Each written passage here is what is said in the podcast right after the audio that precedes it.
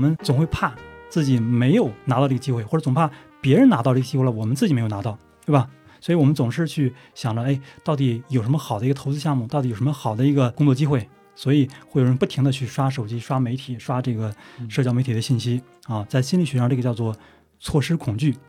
给我的感觉就是这一代年轻人，他们对于成功的渴望哈，其实是没有那么强的。但我不知道他们对这个渴望没有那么强，是来源于他们本身。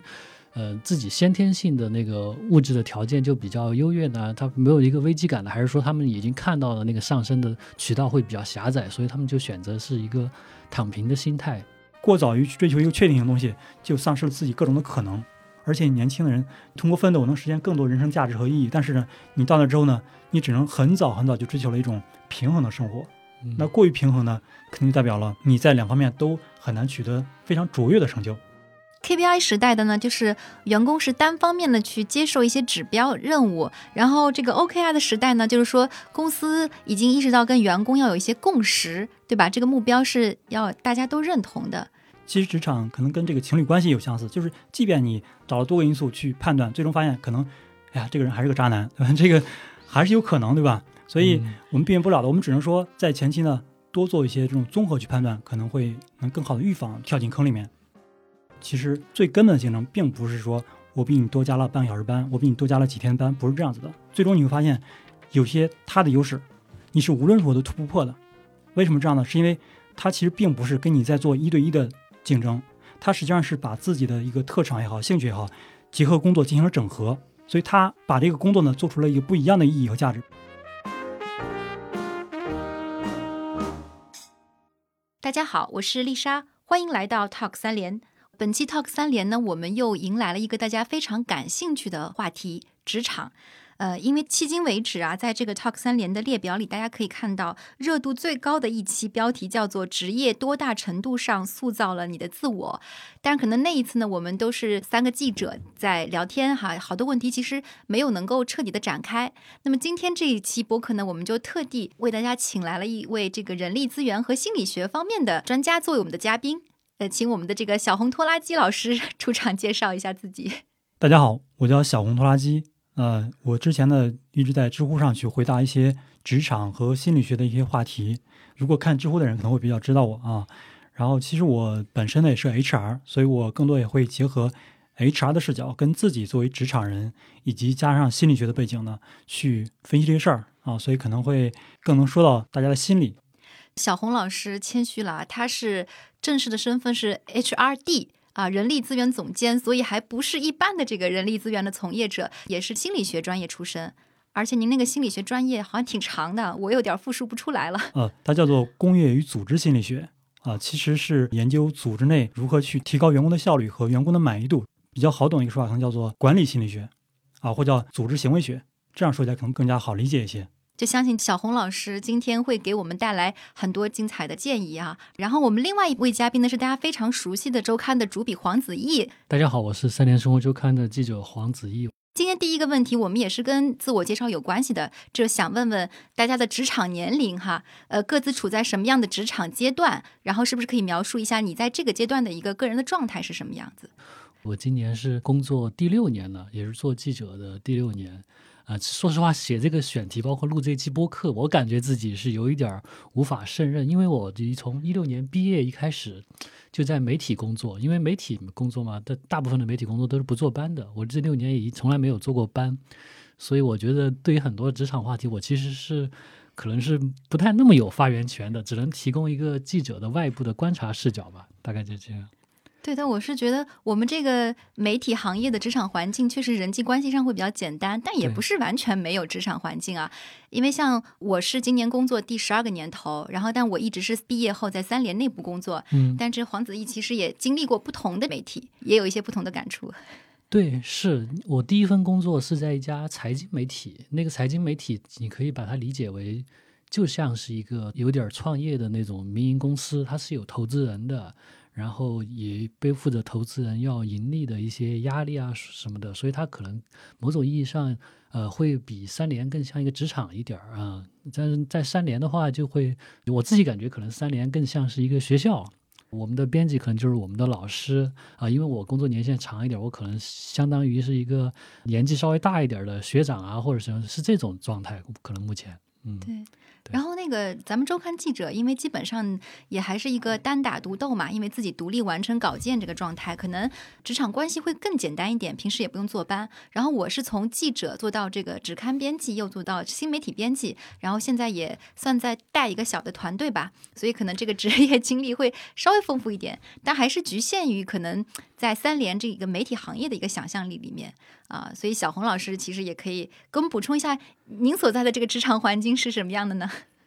我从毕业之后呢，先在一家国企工作，啊，这也是我工作时间最长的一段时间。然后呢，又去了一家外企。那从外企呢，本来马上要去一个咨询公司的时候呢，就被朋友叫到了一个创业公司。所以大概是从国企、外企、创业公司啊，这个经历很全了已经。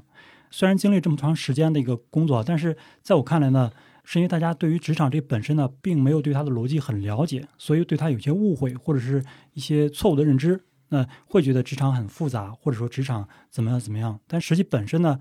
职场我觉得都是通用的啊，或者说都是相似的啊，没有哪个职场说非常简单，也没有哪个职场说过于复杂啊。然后如果能找到自己的定位，其实在所有的职场上，其实都能够相对比较顺利的。马上被纠正了，就是刚才我们用的简单和复杂都是一些刻板的标签。嗯，对，有道理。嗯，是的，我们这一期封面的缘起呢，其实是我们的主笔杨璐，他观察到了，就是职场焦虑成了最近几年非常热的一个话题啊。他说是一个 所谓的流量密码，可能就仅次于关于教育的讨论吧。但是很可惜，因为他还在赶下周的这个封面，而且我预告一下，下周的封面也是跟焦虑有关的。就今天不能到场，跟我们呃一块来聊一聊，所以可能想请黄子毅可以给我们做一下补充嘛？就是我们这一期选题的几个报道方向，它是怎么确定的？特别是你的两篇报道，呃，主题是怎么来的？嗯，我的两篇报道，一边是关于那个年轻人考公热的，就是年轻人考公务员的一个热潮；另外一个是关于那个五十岁的职场的中年人。呃，怎么来的呢？就我就分别说一下吧。考公热，它可能算是那个现在您刚刚提到的那个职场焦虑的镜子的另一面啊。正是因为现在年轻人啊或者什么的关于大厂包括民营企业的一些吐槽非常多，所以其实我们看到是有很大一部分的年轻人，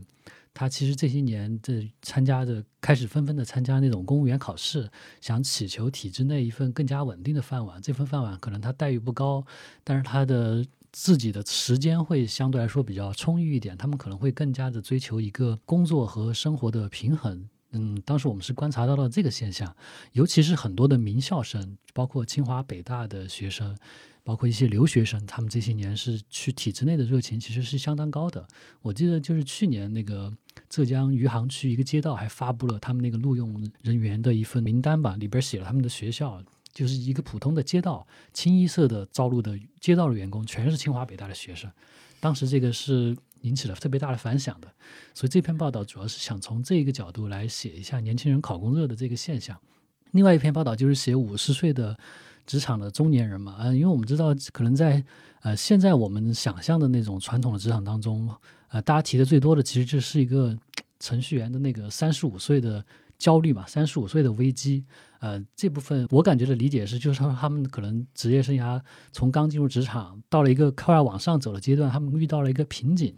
嗯，这部分的报道其实是非常多的，关于那个程序员三十五岁被裁啊，或者什么面临焦虑啊，因为这个时候他们刚好是处于可能人生压力最大的一个阶段，上有老下有小，房贷包括养育子女的成本压力都特别大。啊，所以我觉得它吸引媒介的那个关注度是最高的。但是，其实，在职场内部，根据我们观察，其实也有另外一部分职场人，他们是处于自己在职场生涯的末年嘛。但这个末年其实也是充满的很多的不确定性的。呃，为什么我们想要关注这个五十岁之后的职场人？就是也是因为我们看到了一些现象，就是那个五十岁之后的职场人，他们在这种职业生涯末年的时候，突遭了一些变故，包括被裁啊。或者传统行业下行啊，他们就不得不提前退休，甚至自己买社保的这些方面的一些情况，所以我们当时就想要报道一下这个东西。而且，就刚刚讲的最火的那个三十五岁的这个职场危机，其实我们之前也写过了，所以这次就没有放在报道当中。大概就这样。嗯，明白了。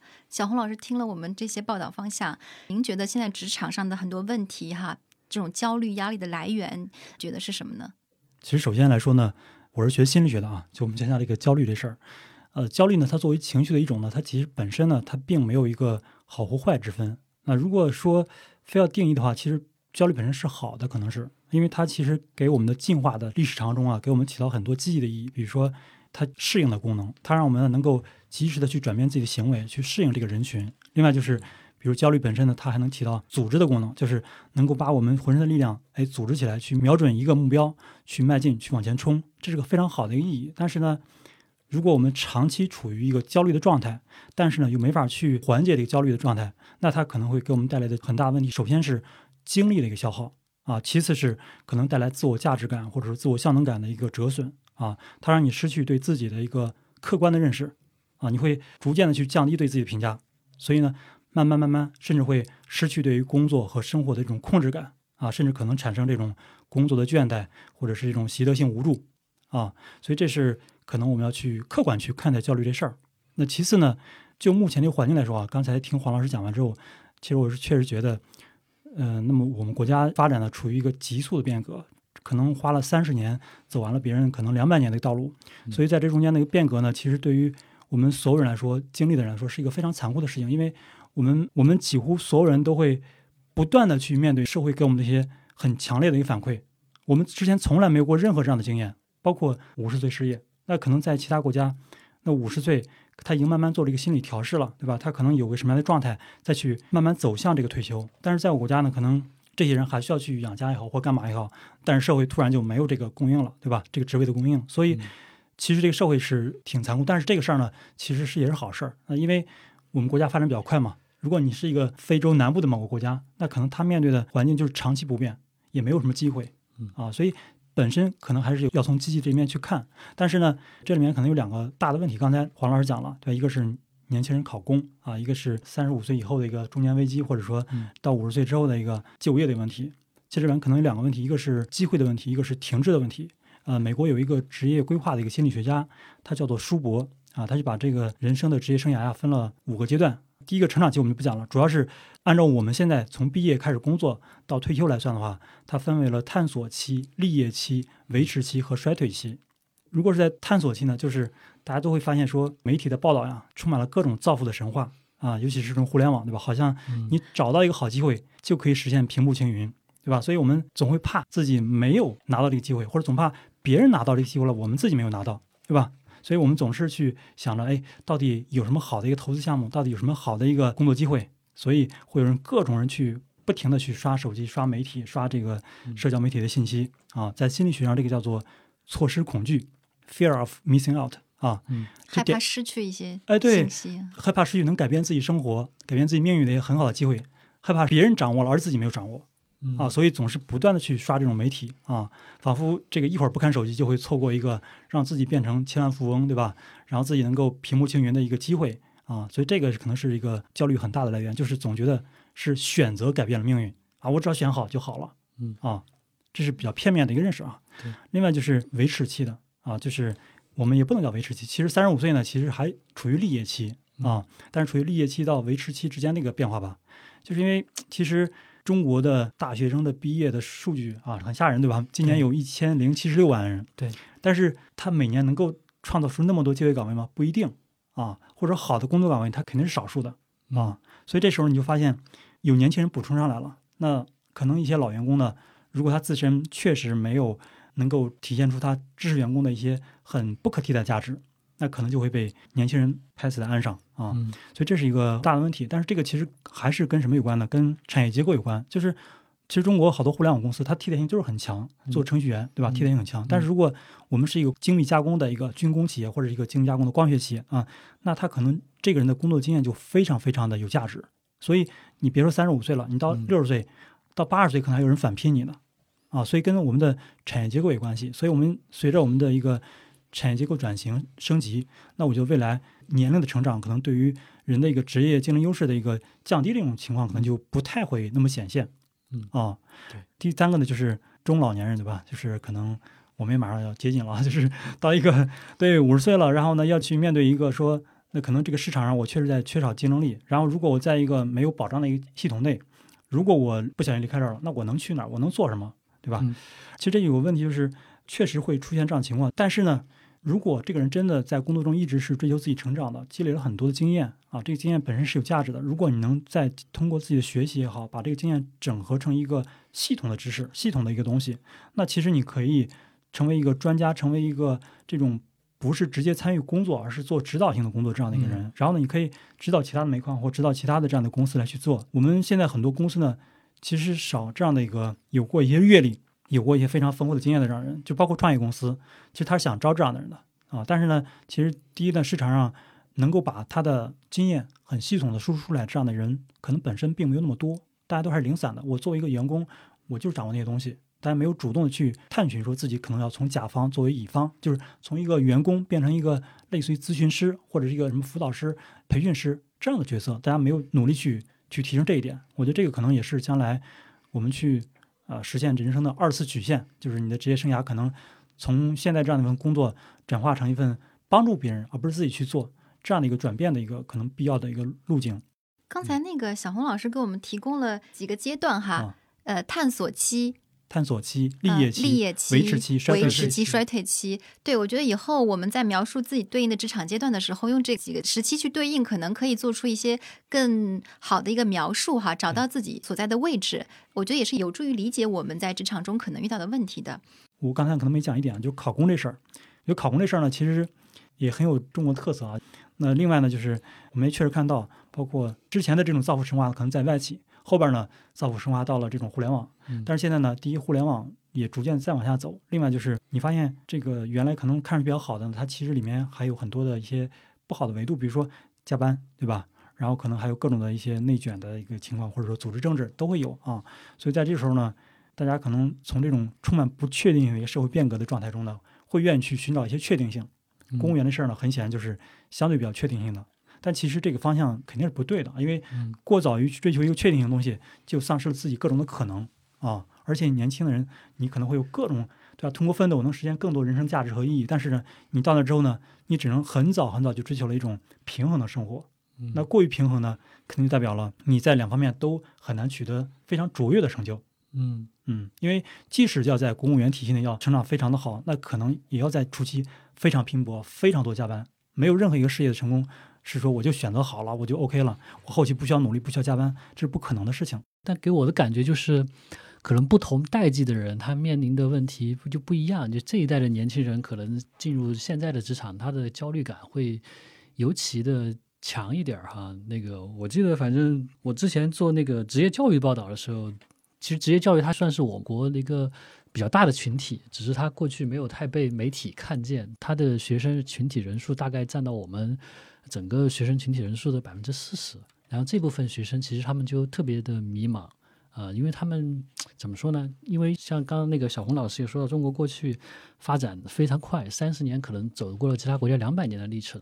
这个在教育上的体现，就是我们国家过去它那个高校扩招的程度也特别高。今年的大学生人数是一千零七十六万，这个是增长，包括总人数都是历史最高的。它相比去年的增长，你想招了这么多大学生，但是职校的学生他们会觉得自己居然没有赶上那波浪潮，他们就会尤其的焦虑。他们上了职校，他们也焦虑自己怎么没有上到一个好的高中啊。所以现在的职校，他们的焦虑的体现就是很多的职校生在参加职校的高考，啊、想通过职校去上那个有专科的大学，然后再升本。他们是这样，反正就通过这样的不停的提升自己的一个学历。我感觉就是像这一代年轻人，你刚刚小红老师说的是，就是年轻人他考公吧，他可能好多他达不到一个那个什么工作和生活的两方面，可能都取不了一个很好的成就。给我的感觉就是这一代年轻人，他们对于成功的渴望哈、其实是没有那么强的。但我不知道他们对这个渴望没有那么强，是来源于他们本身。呃，自己先天性的那个物质的条件就比较优越呢，他没有一个危机感的，还是说他们已经看到了那个上升的渠道会比较狭窄，所以他们就选择是一个躺平的心态，是这样。对我我想表达的是这个，因为我记印象比较深的是，我当时去采访薇娅嘛，薇娅相当于是也像是一个造富神话里边捧出来的一个人物。对我去过薇娅的那个办公室，包括她的那个团队的那个楼，采访了两次。给我的感觉就是非常非常的累，他们团队因为你只要白天联系他们的团队的话，基本上是不会给你任何的回复。呃，白天上午啊，他们的团队一般下午三点才会给你回复，因为他们是下午三点开始上班，下午三点开始准备，然后薇娅晚上七八点直播，直播到晚上十二点复盘，反正凌晨三四点才下班，他们是这样一个节奏。我第一次联系薇娅的时候，薇娅的那个 PR 接待媒体的人。虽然对于他的学历来讲，在薇娅团队里边挣到的工资非常非常多，但他觉得自己可能越来越坚持不下去了啊。他本身家庭条件也也还可以，呃，所以第二次采访薇娅就是半年之后了。半年之后，我又想去采访薇娅的时候，我就联系他，结果发现他已经离职了。我问他为什么想离职，他就觉得太累了。啊，虽然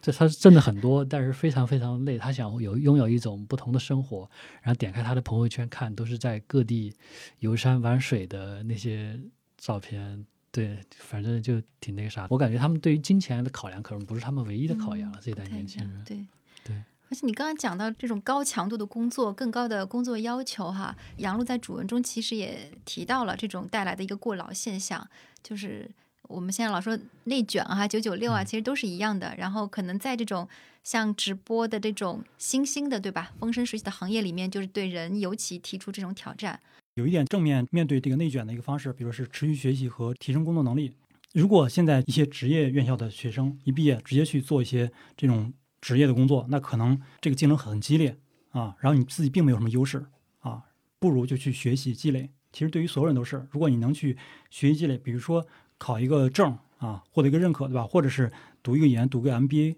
啊，最终可能对于你的你去理解工作啊，你去理解自己的价值，都是起到不一样的一个意义和价值。我觉得不要去学操作型的，而要去学一些基础的啊，经济学、哲学、心理学，我觉得这都是非常有意义的啊。另外一点是工作上，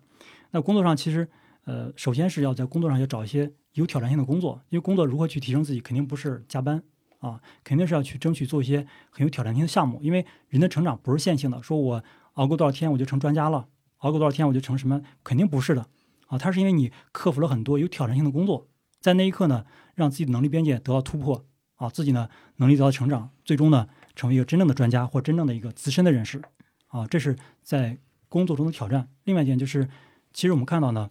在职场上的竞争，最根本的竞争并不是说。我比你多加了半个小时班，我比你多加了几天班，不是这样子的。最终你会发现，有些他的优势，你是无论如何都突不破的。为什么这样呢？是因为他其实并不是跟你在做一对一的竞争，他实际上是把自己的一个特长也好、兴趣也好，结合工作进行了整合。所以他把这个工作呢做出了一个不一样的意义和价值。比如说，我们举个例子啊，他可能是产品中最懂开发的，或者说是开发中最懂项目管理的，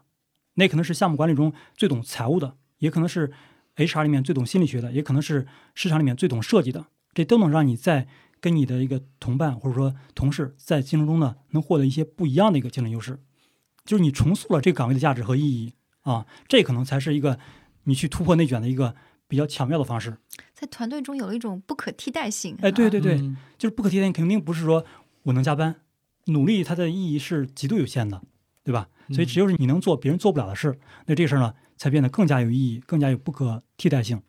刚小红老师讲的这个还挺有启发性的，因为我这个假期的时候跟我一个同学吃了个饭，那个同学刚好是国内某知名商学院的市场的一个负责人，他就负责那个招生的。他说他们招生目前的一个大的。主要的群体就是在职场可能处于立业期，包括立业期后边那个期的那个这部分中上层管理人员。他们说，好多人其实现在也比较迷茫，但是他们选择解决迷茫的一个方式，就是花费不菲的学费去上他们这个商学院。我觉得这个还挺有启发的。还有一个焦虑来源，我看我们三个好像都没有提起啊。他说是关于内耗和办公室政治。如果遇到一个这样的一个非常内耗或者说办公室政治这个氛围非常强的这个公司呢，可以早一点离开。啊，为什么这样呢？因为其实在一个组织氛围比较好的一个单位里面，它其实是大家追求的是能够齐心协力去做一件事儿，或者做一个非常有目标统一性的这样的一个，对吧？战略性的事件，这才是应该去做的，因为这样才能形成合力啊。我觉得内耗更多它指的是说传统意义上传统名词啊，比如窝里斗，或者说我们非要做一些非常漂亮的 PPT，去在这种无意义的事情上消耗够多的精力啊。然后至于说我。养几个团队一块儿去做一同一件事儿啊，它这个其实是在内部建立一个市场化的一个竞争机制嗯啊。其实。对，可能没有成功那个团队呢，他也通过这种竞争呢得到了一个成长。然后将来虽然这个团队可能不存在了，但是他可能会诶通过这个过程呢得到成长，然后呢还能够转进比如其他的好的团队都有可能。所以其实这个是为了在内部呢形成一个说我能够更有市场力的一个竞争的环境。如果我没有这个竞争机制呢，可能大家说哎，反正就我们做，我们慢慢来呗，交期是哪都无所谓，对吧？嗯？对，啊，所以这个它的出发点可能不太一样。过多的办公室政治和这种内耗呢，必然会带来一个问题，就是这个力量越来越分散，在物理上，对吧？你各个方向都在扯，所以呢，力量越来越分散，最终这个事儿呢也很难做得非常出彩，就这个市场也很难做大。所以呢，无论从你个人的成长，还是说从你能够从这个单位获得的这种将来蛋糕大小，其实都会是一个负面的。所以年轻人不要过早去参与到这种办公室政治或者这种内耗的行为，更多还是要追求去做真正有意义、有挑战的事儿啊，让自己的能力呢能够在这种有挑战性的任务中呢得到成长，这个才是最关键的啊嗯。因为人的资源、人的精力都是有限的，如果你没有把更核心的资源放在这种有限的重要的目标上，那必然导致你的精力被消耗了。就像我们讲的这个焦虑也是，焦虑本身没有什么坏的，但是焦虑如果过多的消耗你的精力，你每天投入在正式的工作上的时间，那就极度有限了，那就带来一个负面的影响了，对吧？嗯是的，是的的，是的。对，然后以上我们是给大家大致勾勒了一下我们可能这次的报道的缘起和覆盖的方面。接下来呢，有一个小测试的环节哈，因为我看到这个主文里面，其实他提出了一些名词，从这一些职场词汇里，我们也可以看到职场人的一些变化。但这些名词里面呢，我觉得有一些是我们其实不太熟悉的，所以我想先考一下小黄老师。就第一个词，我估计你就答不上来。你知道什么叫 OKR 吗？对我好像听人频繁提起过这个词，但是因为你让我就是不要提前去查阅，所以我就没有查阅。我之前听人提起的时候，感觉好像这是一个目标性质的东西，那个 O 应该就是 objective 吧，啊，目标性质的东西。然后好像反正你要树立你的目标，并且你要想好怎么去实现你这个目标的一些途径啊，或者方式啊等等的。但是它又是一个相对来说比较虚的东西，它没有那么多实际的 KPI 什么的要你去达到这个东西，所以，所以我感觉可能是是不是这跟这个有点相似啊？小红老师点评一下。嗯，就小黄老师讲的很对啊，就是他要对比去看，才能更好理解它。因为在可能 OKR 之前，我们更多传统的管理、绩效管理可能讲的是 KPI 啊，就是关键业绩指标啊，它更多的是从上而下去分解一个任务。比如说，我今年我的这个图书销量要达到，比如说一千万册啊，或者达到某个目标，那这时候呢，啊，你这个可能选题的人、编辑的人，然后可能印刷的人、什么发行的人、宣传的人都要达到什么样的一个数据啊，就能实现这个了。所以可能大家会因为追求量而失去性的这个考量，所以最终可能这个效果呢并没有那么好。那 OKR 呢，它实际上是在这个叫乌卡的时代，就这种充满不确定性的这种快速变革的时代里边呢，一种很好的去激发员工的创造性的这样一种工具吧。它更多还不是一个工具，因为 OKR 虽然大家用它做绩效的分解也好，或者做这种目标管理啊，我理解啊，它更多是一种思维方式啊，其实一个管理的思维方式，也是一个去沟通的思维方式。然后它的起源呢，是从彼得德鲁克的 Management by Objective 从这个来的，就是目标管理来的。那目标管理的核心呢，就是说目标制定的时候呢，要上下级一块去商讨，制定标准，并且有挑战性。这是我觉得是德鲁克可能借鉴了人本主义心理学家的一些观点啊。他后面被英特尔的这个安迪格鲁夫呢进行在自己公司边一个创造和应用，就是这个工具本身是被安迪格鲁夫所创造的，在英特尔应用。但是最后呢，它真正起来非常火的呢是在谷歌啊，谷歌用了它之后，哎，谷歌成功了，就被大家所熟知了。啊，所以它在我看来，它本质上来说是一个能激励员工去为了追求这个目标而去不断的挑战自己。这好处在哪儿呢？在于它能够让公司的战略目标呢再往下传递的时候不衰减，员工也知道公司战略目标是什么啊，就是能够万众一心。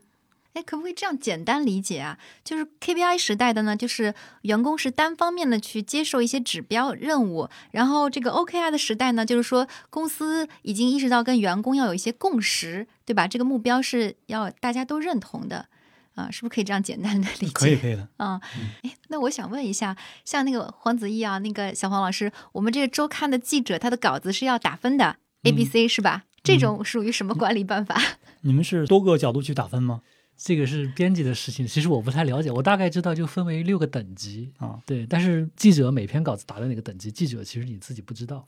这属于计分法吗？呃，这个跟那个不太一样。平行积分卡那个是对于公司层面的，它不是对于员工层面的。嗯哦，嗯这个打分是谁来打分的？是可能就是上面的副主编、主编，类似于这样的。对对对，是哦哦哦，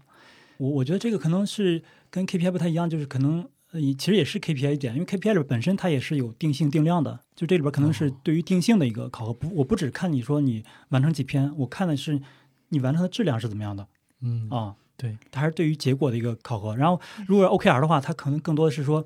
我们一块儿要把这个我们的周刊呢做的能够非常的，比如受我们群体的追捧，对吧？嗯那这时候呢，我要想，我怎么样选一个非常有激情的一个题目呢？怎么样能够把这个作为一个热点呢？但是呢，哦可能在 KPI 的时候呢，就是我这个阅读量如果放到网上，10万它十万加，对，十万加。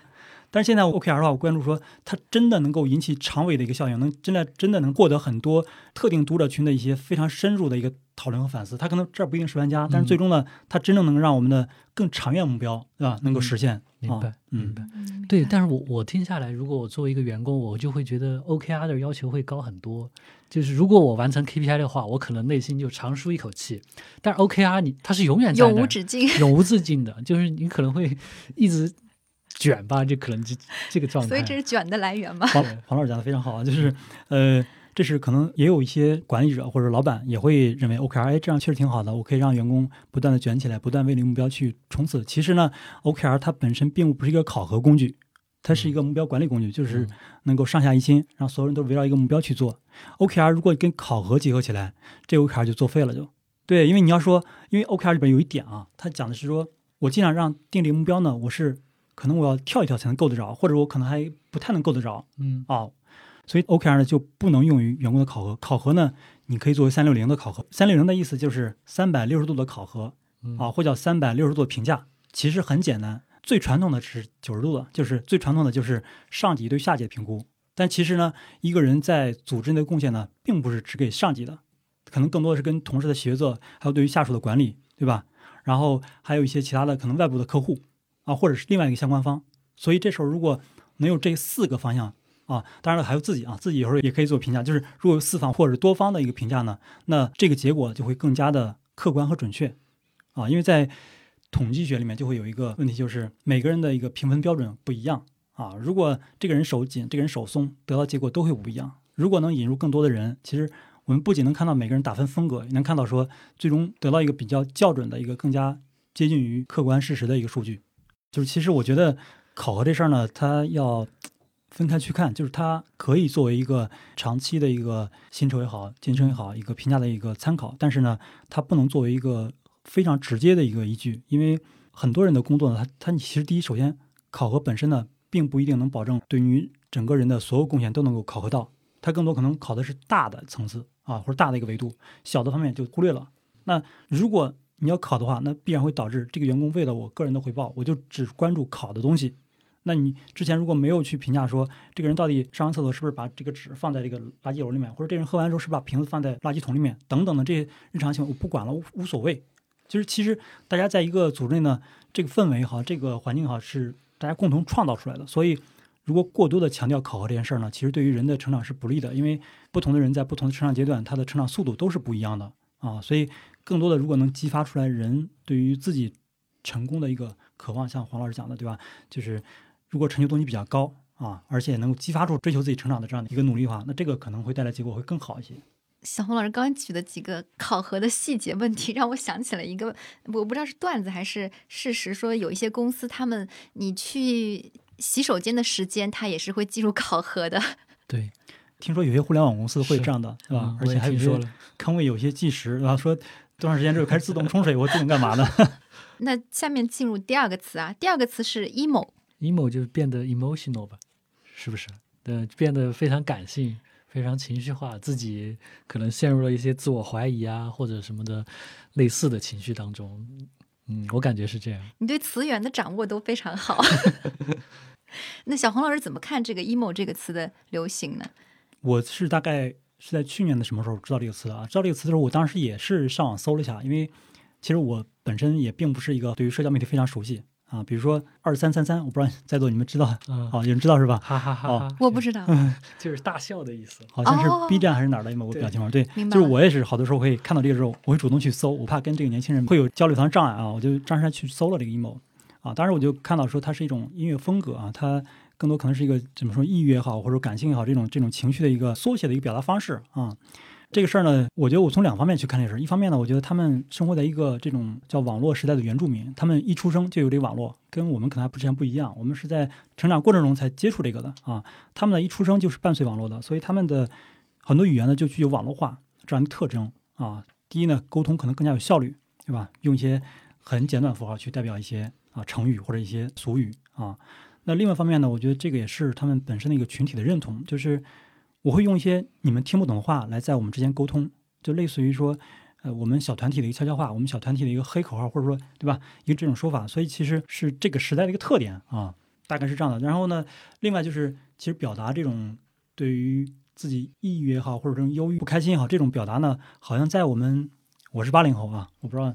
应该我也是八零后，九零后，九零后，对，在我感觉啊，我们八零后那时候呢，就不是特别的去善于表达自己的情绪啊。当然，可能也是因为我们没有一个平台去表达。可能年轻人有这种各种社交媒体，我在状态里面加一个表情，对吧？加个什么东西就能表达我的情绪了。我们那时候没有这样的一个状态啊，所以我们相对来说比较内敛一些啊，没有这种实时表达自己情绪的这种习惯和这种出口啊。所以现在呢，我觉得大家好像就特别愿意去啊。另外就是这种个体也在崛起，就是大家愿意去关注自我。我们那时候更加关注的是老板开不开心。然后，对，尤其可能我从八零后早期啊，就是会比较关注这个，而是对于自己内心的一个观察呢，可能并没有那么的细腻啊。嗯，你说的我非常认同。我当记者的时候，就是经常遇到这种问题，主编说你这篇稿子写的不好，你就重写。呃，重写其实已经是给你机会了，不然他会直接毙掉。但他不会告诉你哪里不好，你就要自己去猜测，努力的让这个稿子写的让主编能满意。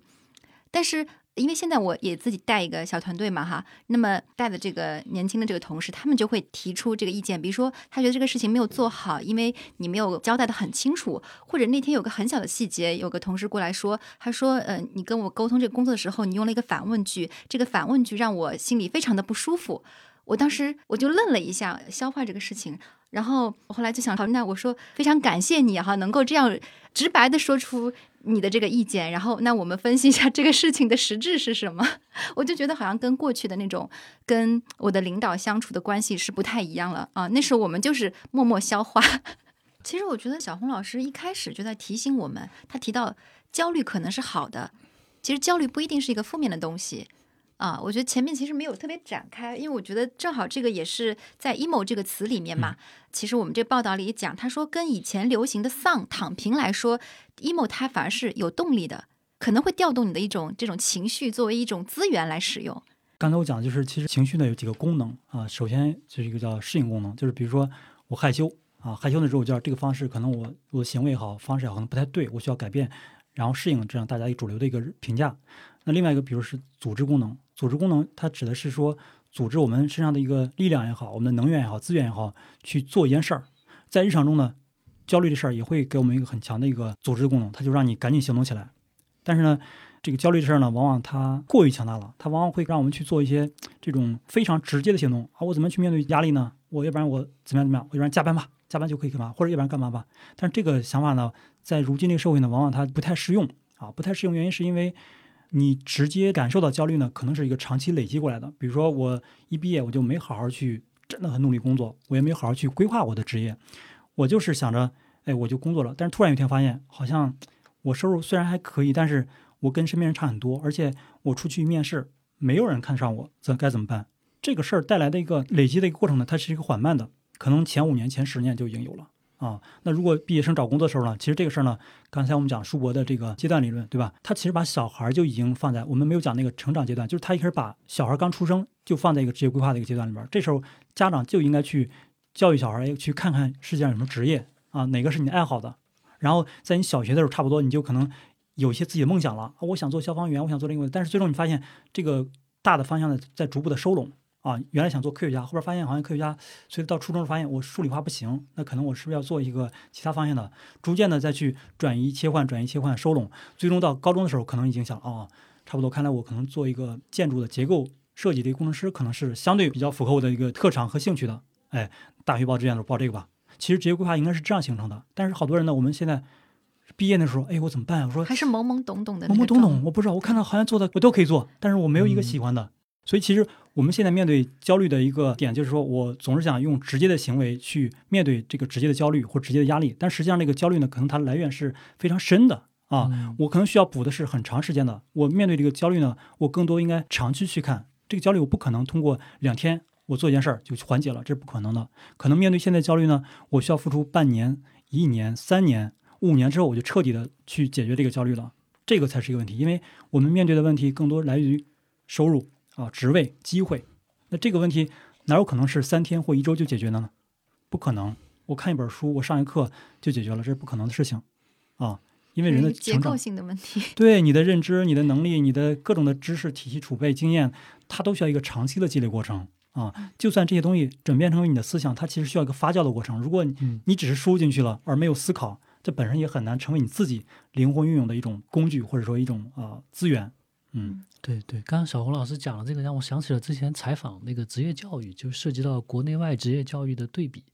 您说的是很多国外的小孩，他其实上就比如说初高中的时候，他可能对各种各样的职业都有一些体验。我想，其实国外很多学校都是这样的，他们就是在小学初高中的时候会让孩子去体验各种各样的职业，然后孩子就会选择自己哪方面比较感兴趣的去体验，也看看自己有没有那方面的天赋，家长进而就往这个方向引导。呃，我们其实我们的教育还是更偏向应试多一点，就觉得上大学再去解决这个问题，所以会比他们晚很多。第二个重要的区别，我就会觉得好像我们还是有一种那个那种万般皆下品，唯有读书高的思想在里边。我们会更重视智力劳动，但是国外的学校，它其实体能劳动和智能劳动。在他们这个对孩子工作兴趣的培养当中，是放在同等的位置上的。他们的职业教育和那个本科、大学教育其实那个重要性是差不多的。这方面我们也其实也没有太多的储备或者那个什么东西。我觉得这个也也有点关系，可能。对，其实整个职场需要的很多素质能力，他把他的这个整个学习培养的链条都往前置了。那我们就不需要等到真的从学校毕业之后才去重新去认识职场职业是怎么回事儿。是，之前就已经有这样的一个启蒙，有一些这样的心理准备。对，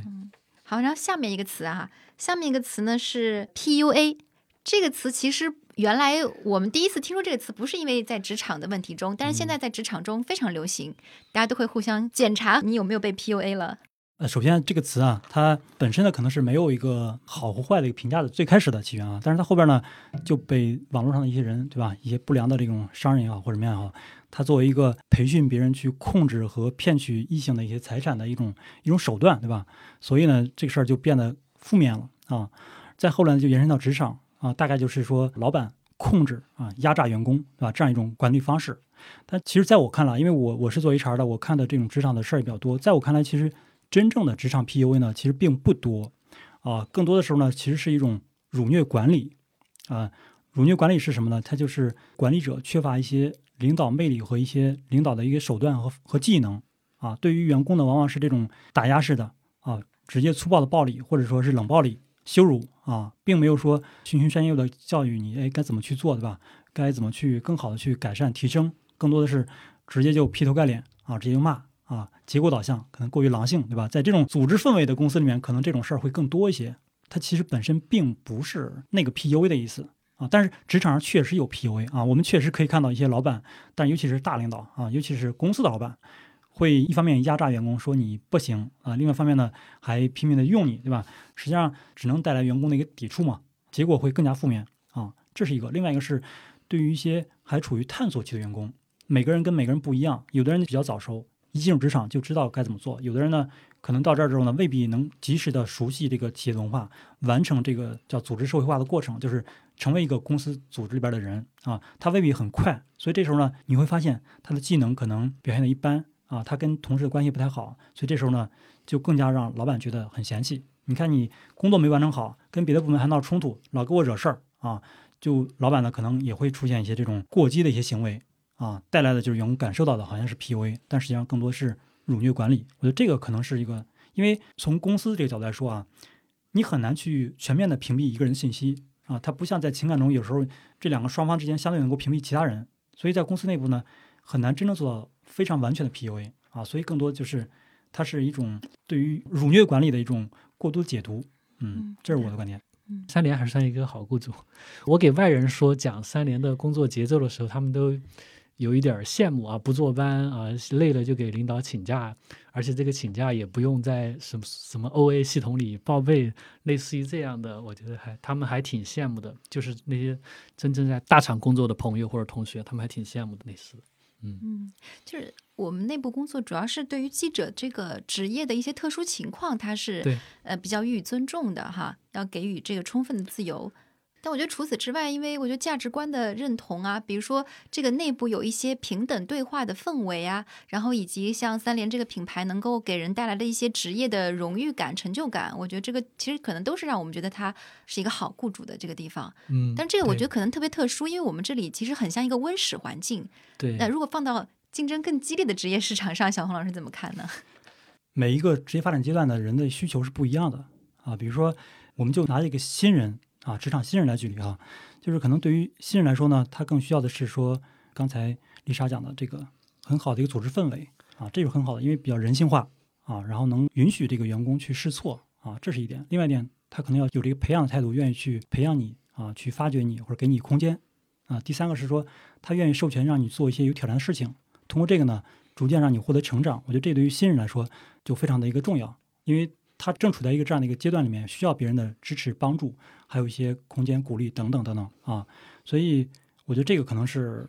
对于年轻新人的一个好的一个平台，好的一个职场。那对于大多数人来说呢，我其实觉得刚才最开始我们也讲了，如果这个公司能够聚焦于业务本身啊，比较简单的文化，让想做的事的人，因为如果到一个立业期的时候，其实大家都想做一些有成就感的事儿啊，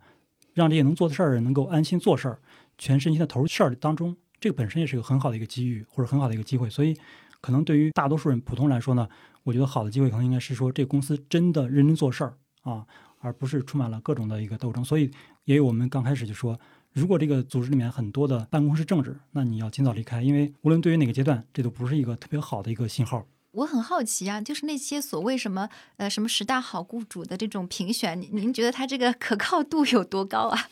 呃因为我们公司之前也参加过这个雇主啊评选啊，我就知道这个雇主呢，首先它是一个在市场上有影响力的品牌啊，然后再通过一些包装，对吧？然后呢，获得一个市场上一个几个维度评完之后，得到一个很好的一个结果。其实这个结果呢，可以作为参考，但是不能完全的去依赖于这个结果，因为好的雇主其实对每个人的需求都不一样的啊。比如说这里面打的分呢，它是一个综合的前十名啊，但是实际上你需要的一定是那样的一个吗？你需要的可能更多的是一个培训好的，或者说有发展机会的啊，或者是老板好的啊。即便到那样的公司里面，如果你的老板是刚才我们讲的 PUA 的辱虐式管理的这样的一个老板，那你在那不会很舒服的啊。所以其实更多的是因人而异的啊，也要看自己的价值观，要看自己到底适合什么样的一个环境啊。所以那个只能是参考，只要是放在那个榜单上的，肯定都是大公司，而且它的这个薪酬支付能力或者福利水平应该相对不错啊。但是第一方面就是你要知道，他这个公司可能看看别人提的一些反面的一个评价，它的氛围是不是真的好，包括那条业务线上老板是不是真的够人性化，这都是你要去参考的。我觉得，但是有一点非常好的在于说，但凡这些做不如品牌的公司啊、基本上都是规模相对比较大的公司，而去大的公司呢，相对来说比去一个小的公司要是好一些的。所以，你如果不确定，如果有这样的一个机会，其实去这儿肯定是比贸然的去一个小公司要好很多的啊。哎，顺这个我就想问一下，因为如果大家都觉得很多的问题，你真的要进入到这个公司，进入到这个岗位上，你才能够体会。那我们有什么办法可以预防呢？就是说，尽量有一些提前准备，让我们能够寻找到一个比较理想的一份工作，比较理想的职场环境。就是提前有一些可以什么做的功课，或者说进入之后有一些什么注意事项，大家可以聊一下自己的想法。提前功课这方面，我觉得这就是为什么那个麦麦会很火的原因吧。就好多人会上去查，就这个公司它评价怎么样，怎么的。麦麦也会推出关于这些公司的一些打分机制，你可以在上面查到一些信息。嗯，至于更细致的信息，我估计就只有靠自己在麦麦上找一些人去打听啊，或者什么的，或者像类似于网络众筹一样的那个文档革命一样的东西，你可能会了解到一些信息。因为我觉得像麦麦这样上，可能是很多互联网的可能企业打分会比较多。那像这种传统的媒体行业，你当时是怎么筛选的呢？嗯，这个只有靠熟人呐、我是刘姨带过来的。哦，这靠熟人内部推荐。对看来他对这儿的工作满意度也还不错，所以才会介绍给你。嗯对，是这也是为什么好多人找工作他不会走那个投简历的渠道，他优先走内推渠道嘛。内推渠道可能那个 HR 看到简历会更快。另外一方面就是你可能内推那个人，没准儿他能给你提供一些相关的信息供你参考。嗯，对我我感觉是这样，没有待过。对，我觉得内推在传媒行业还是蛮常见的，因为你以往的工作表现什么的，其实大家会很清楚啊。然后你擅长什么，是，但是你最初是怎么决定我一直要在这个行业待下去呢？因为你的专业好像就是新闻专业，对。没有想过换行。嗯，其实中间有想过，我是大学期间一直想做新闻、做记者嘛，然后到了研究生期间，发现这个行业在走下坡路，然后你的那个新闻梦可能有一点幻灭啊、因为我当时去了很多家媒体实习，嗯，你能想到的媒体的类型，我基本上都去过，然后在一家也是某知名媒体。实习了大概有三四个月，然后你会发现他们离职的记者比实习生还多，所以那年的暑假，我就开始参加一些互联网公司的实习生招聘，就是他们的实习生招聘都会有专场，呃，去尝试着去面试了一些互联网公司，但是最后都失败了，所以我也最后也没有成功转型。哦，对，我觉得实习其实它是一个成本比较低的办法，让你去了解。像我到三联，其实我是先在三联实习了一年，然后我就嗯觉得特别喜欢这边的工作氛围，各方面都比较的契合，而且我觉得有点特别好的是能满足对这个世界的一个好奇心。啊、我我看我们的报道里面提出一个问题是，有些人觉得从学校毕业之后他的学习就停止了，但可能在我们这个工作岗位上是不存在这样的问题的。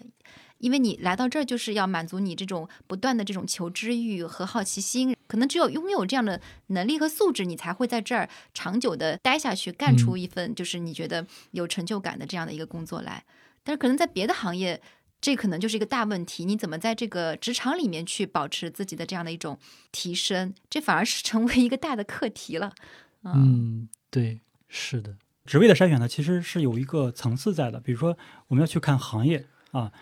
如果你喜欢一个非常人性化的工作氛围啊，对年轻人非常友好，那你可能是不是要去避开一些，比如说地产行业或者保险行业，因为这些行业呢，相对来说呢，它的结果导向会非常强，所以这里面也更多的会出现什么狼性文化啊，出现一些非常强的这种竞争机制啊，所以我如果一开始就不太喜欢这样的一个氛围，那我就不要去那些行业。所以其实我们不只是看那榜单，我们从行业这也可以筛选出来说哪些行业应该是我去的。比如说年轻人应该去什么行业啊？首先要去人才密集型的、科技密集型的啊，人才密集型。比如说在我们三联生活周刊，对吧？那在这儿你可以每个人才都会得到一些被尊重啊，然后每个人才价值呢都能得到充分的发挥。那科技密集型的，比如说我去什么样的英特尔或者大疆啊等等这样的公司里面，那在这儿呢，我的积累的东西呢就可以长期有效，因为科技它本身也是一个国民经济增长的非常关键的因素。那中国未来的经济转型必然是离不开科技的，我们要做科技强国嘛，对吧？所以这是长期经典的一个行业啊，大家可以去做的啊。然后如果是一些偏劳动密集型的，那那可能大家不太适合去。另外就是，比如资本密集型的，那可能这个里面呢，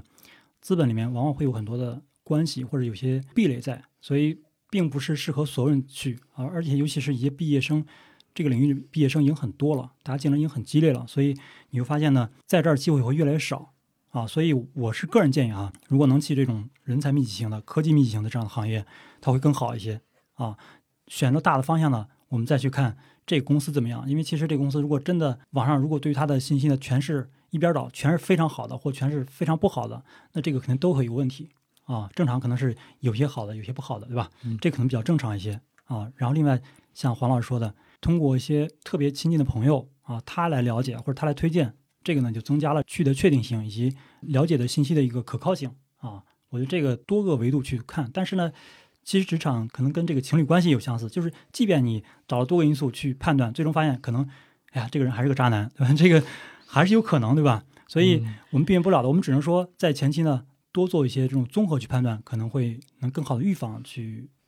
跳进坑里面。对我的感觉就是，小红老师刚才告诉我们要多做功课，多做分析，因为好的这个工作它不是天上掉下来的，也不是你偶然撞大运遇上的，对吧？其实还是要建立在你自己去做一些调查分析，有一些这样的一个思考，嗯自己到底想做什么，适合做什么，啊、这是很重要的。其实这里面还有一个价值观的问题，就是我到底想过什么样的生活？那这个呢，也会对于你挑选一个行业、一个职业，它是有相关性的啊。如果你非常在意一些，比如说所谓的社会的名望，那可能真的你适合做公务员啊。如果你特别喜欢去享受这种去讲课、帮助别人的这种成就感，那可能你适合去做一些培训啊，等等等等。我们可以嗯这种举一反三，可以去思考啊。它不是说有一个绝对标准在那放着，而是说要从自己的需求出发。嗯，对然后刚才讲的是进入职场前的准备，其实进入职场之后，呃，也有一些这样的一些规划。那刚才黄子怡其实在讲到什么是好的记者这个话题的时候，也提到了。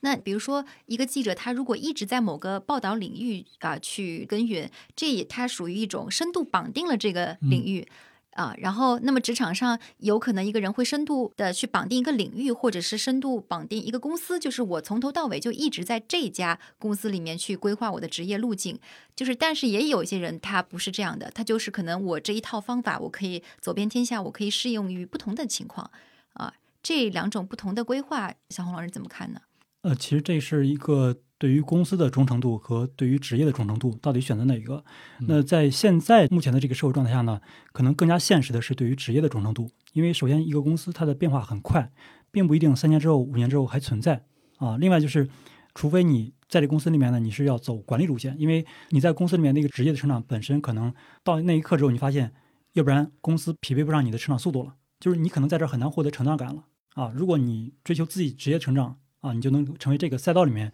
更加靠头部的一些人才啊，做记者领域的或者做主播领域等等啊。那这时候你去外部呢，就有更大的市场，因为我们不是说去拿更高的薪酬，更多是说我在那儿做事儿也更加有挑战性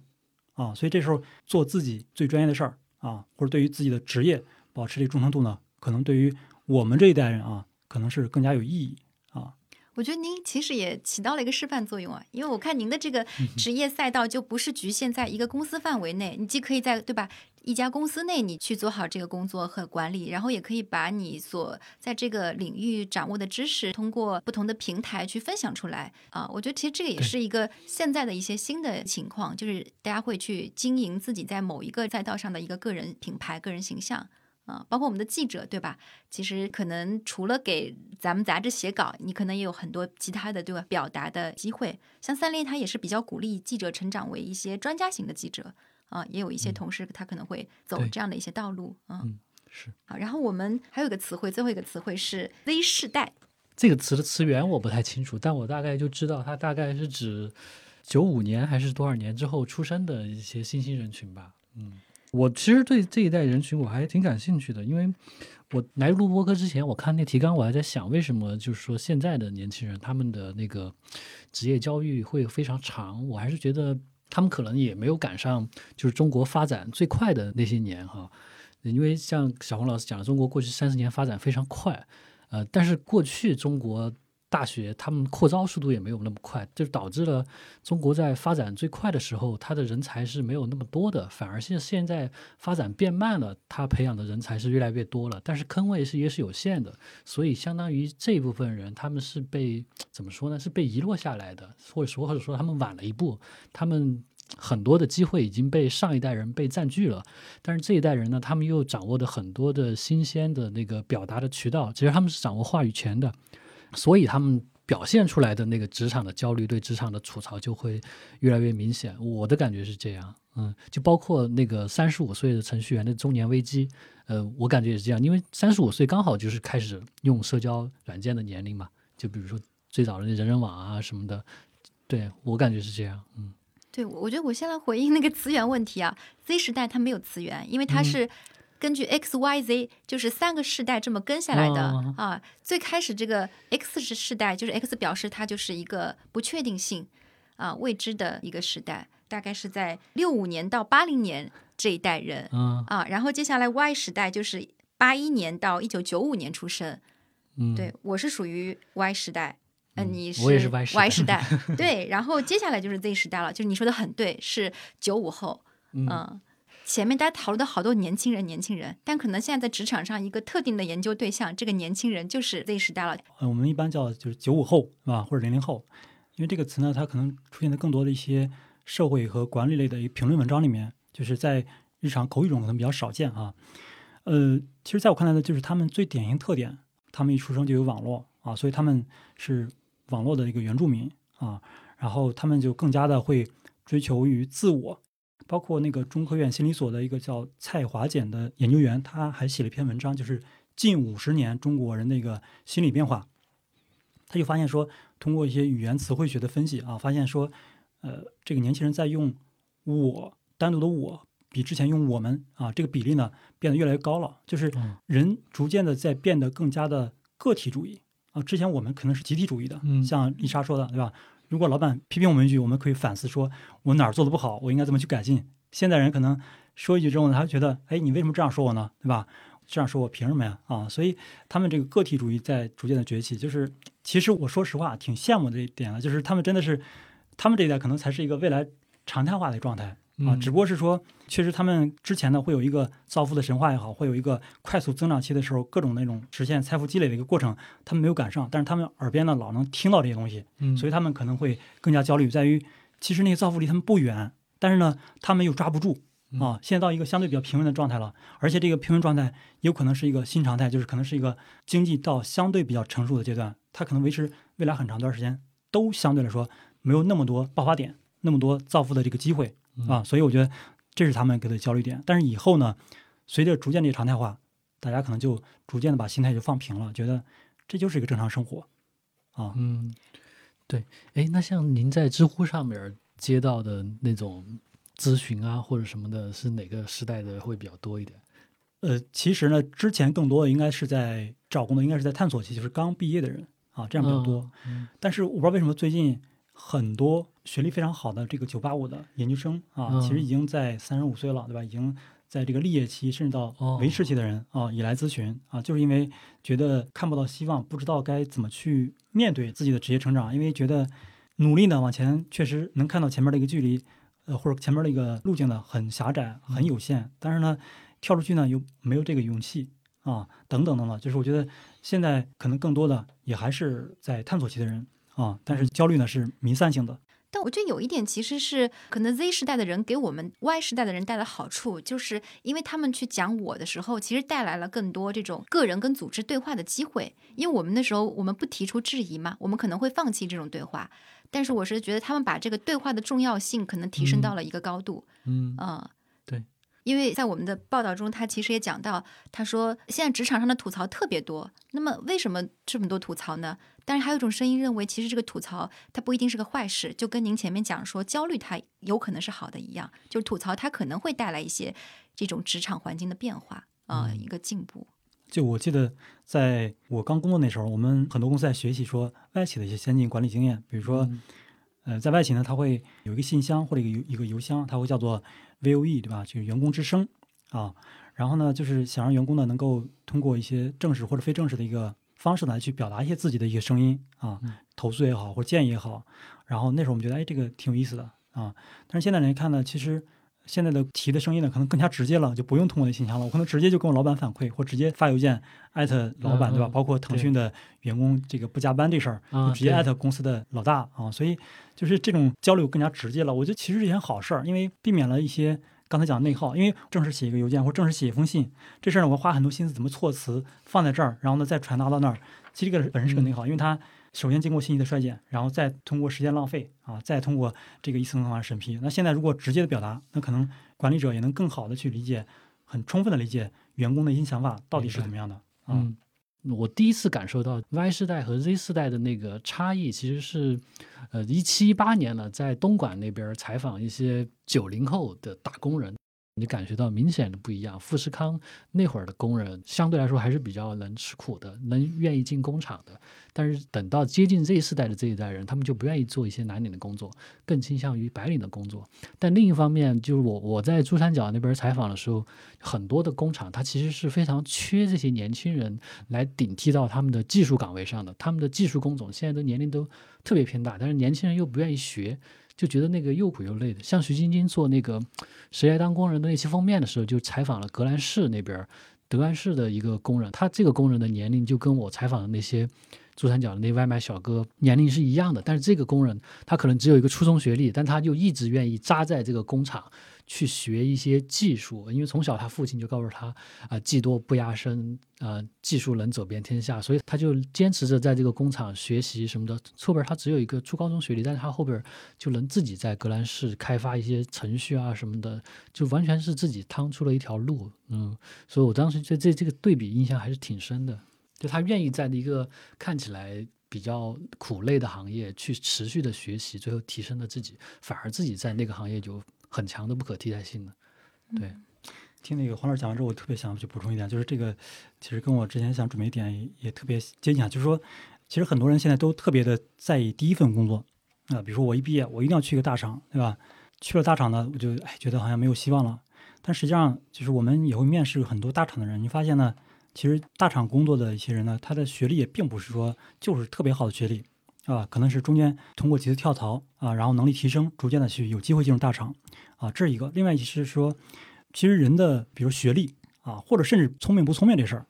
本身都并不是职场上去获胜、去成功最重要的因素，从来不是啊。因为真正是成功的是说，像黄老师讲的，其实那个人，我相信他的无论是这个聪明程度也好，或者什么也好，可能都没有一个北大的毕业生更牛。但是呢，无所谓。他只要长期去积累，长期去学习，那可能他能取得的成就是一个可能普通那个九八五毕业生也很难达到的。所以，其实以后我们会越来越发现，就是说那些真正能够专注于职业、自己职业本身，或者专注于说在某一个领域提升自己，持续去积累、去积累，你会发现这个人呢，他在于整个这个领域的人才分布里边，可能是特别靠头部的一个人啊，就是。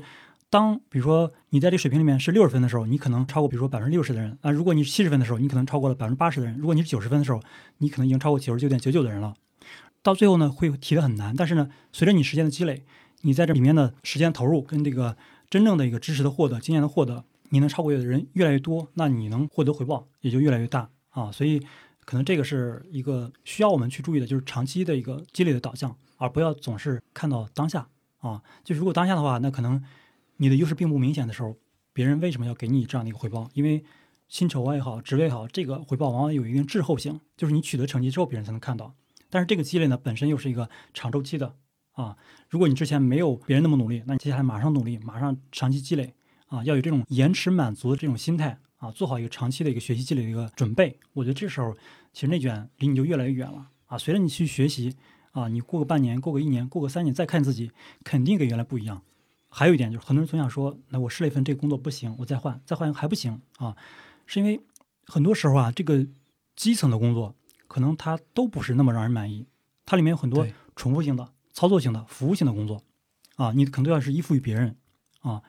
无论在哪儿可能都是这样子。但是你一到管理职位或者你到专业这样的一个职位，就是你跟往上晋升以后，发现哎，其实可能也会看上去比较忙，但是你的工作空间很大，你的自由度很大，然后你能够从里面获得挑战性。和成就感也越高，然后你就发现特别有意思。所以有人说管理是相通的，它管理确实是相通的。你发现可能我管理一个人力，可能跟管理财务之间都有很相似的地方啊。如何去面对一些应急的事情，对吧？等等，把一些非日常的事儿变成日常的，等等等等，其实都有相似性。但是呢，如果你在基层，你换一百个职位，可能你都会不满意。所以给我们启发就是，我们是不是应该专注在你的某个领域里面，让自己成长为一个更专业的人士？当你进阶之后。你所看到的环境，你所面对的一个情况，跟以前可能都不一样了。这个可能才是我们不要去关注选择，而要选择在工作中通过干好好的工作，把工作做好。所以理想的工作的一个场所呢，可能更多是我们做出来的，而不是说我们一开始就选择出来的。嗯嗯，对对。刚小红老师讲的这个，还是让我想起了我那个商学院的同学，他给我说的，就是另外的事情。就因为他们招的这些学员嘛，就是很多都是公司的管理层，但是他看了所有学员的简历，就是大概总结出来，不是很多学员都是那种好学校毕业的，也有很多普通学校的，像二本、三本学校这样毕业的一些学生，看起来好像履历也没有九八五二幺那么光鲜，而且他们的第一份工作通常也是很普通的，甚至就是一些小公司、创业公司，并不是完全是那个大厂，但是他们的简历就反映出来，他们就是大概在工作五到十年之后。能通过一次机会突然的就这样起来了啊，看起来你好像觉得这是运气，但是人家肯定是通过这五到十年的学习，他能识别出这个机会，并且把它抓住了，所以这还是很重要的。他说，大部分人的机会，从那些人的简历看，可能就是五到十年之后，工作五到十年之后，甚至才有的。对，嗯，就刚才小红老师用了一个长周期，对我觉得这一点是很触动我，就是可能职业的问题、职场的问题，它就是一个需要你用更长时间去观察的。就我们老说读历史的话，你把个人生命投入到历史长河，那觉得你觉得很多都不是问题了。所以，我们如果用这样的眼光和心态放到一个更长的一个周期里面去看，我觉得有些问题可能也就迎刃而解了。对，是的。今天这样一期播客，我们肯定不能把所有的问题都进行一个分析和解答。如果大家还有一些不清楚的话，一方面可以去看我们本期这个封面报道，这期的封面主题叫“如何找到理想职场”。另外呢，也可以去比如说知乎上找小红拖拉机啊，可以向这个我们的小红老师去提问、去咨询，我相信也可以得到一些很好的帮助。